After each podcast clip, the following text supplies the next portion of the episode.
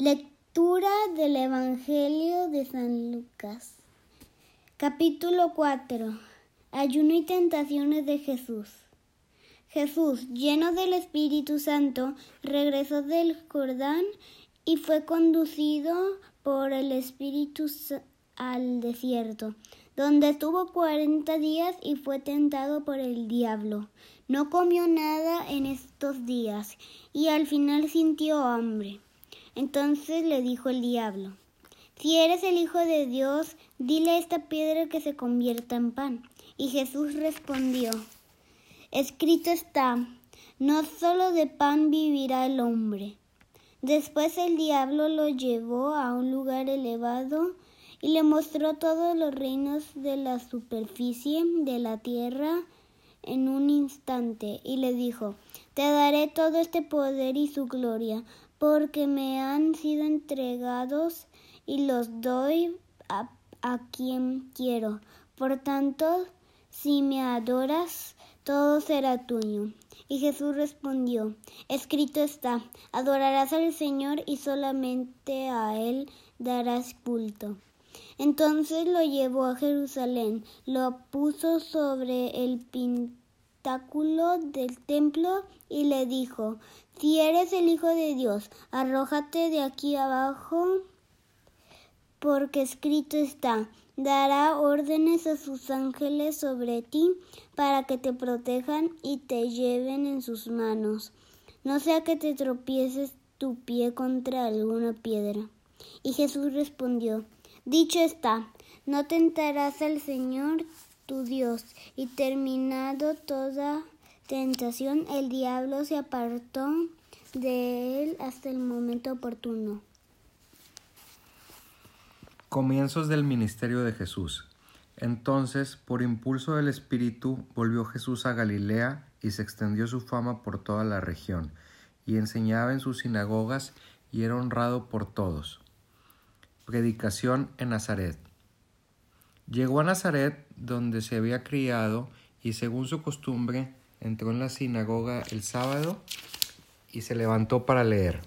Entonces le entregaron el libro del profeta Isaías, y abriendo el libro encontró el lugar donde estaba escrito, El Espíritu del Señor está sobre mí, por lo cual me ha ungido, para evangelizar a los pobres, le ha enviado para anunciar la redención a los cautivos y devolver la vista a los ciegos, para poner en libertad a los oprimidos y para promulgar el año de gracia del Señor. Y enrollando el libro se lo devolvió al ministro y se sentó.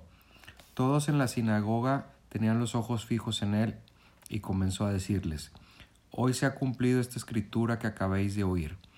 Todos daban testimonio en favor de él y se maravillaban de las palabras de gracia que procedían de su boca y decían, ¿No es este el hijo de José? Entonces les dijo, Sin duda me aplicaréis aquel proverbio, médico, cúrate a ti mismo. Cuánto hemos oído que has hecho en Cafarnaún, hazlo también aquí en tu tierra. Y añadió, En verdad os digo que ningún profeta es bien recibido en su tierra. Os digo de verdad que muchas viudas había en Israel en tiempos de Elías, cuando durante tres años y seis meses se cerró el cielo y hubo gran hambre por toda la tierra y a ninguna de ellas fue enviada Elías, sino a una mujer viuda en Sarepta de Sidón. Muchos leprosos había también en Israel en tiempo del profeta Eliseo, y ninguno de ellos fue curado, más que Naam, el sirio. Al oír estas cosas, todos en la sinagoga se llenaron de ira y se levantaron, le echaron fuera de la ciudad y lo llevaron hasta la cima del monte sobre el que estaba edificada su ciudad para despeñarle pero él, pasando por medio de ellos, se marchó.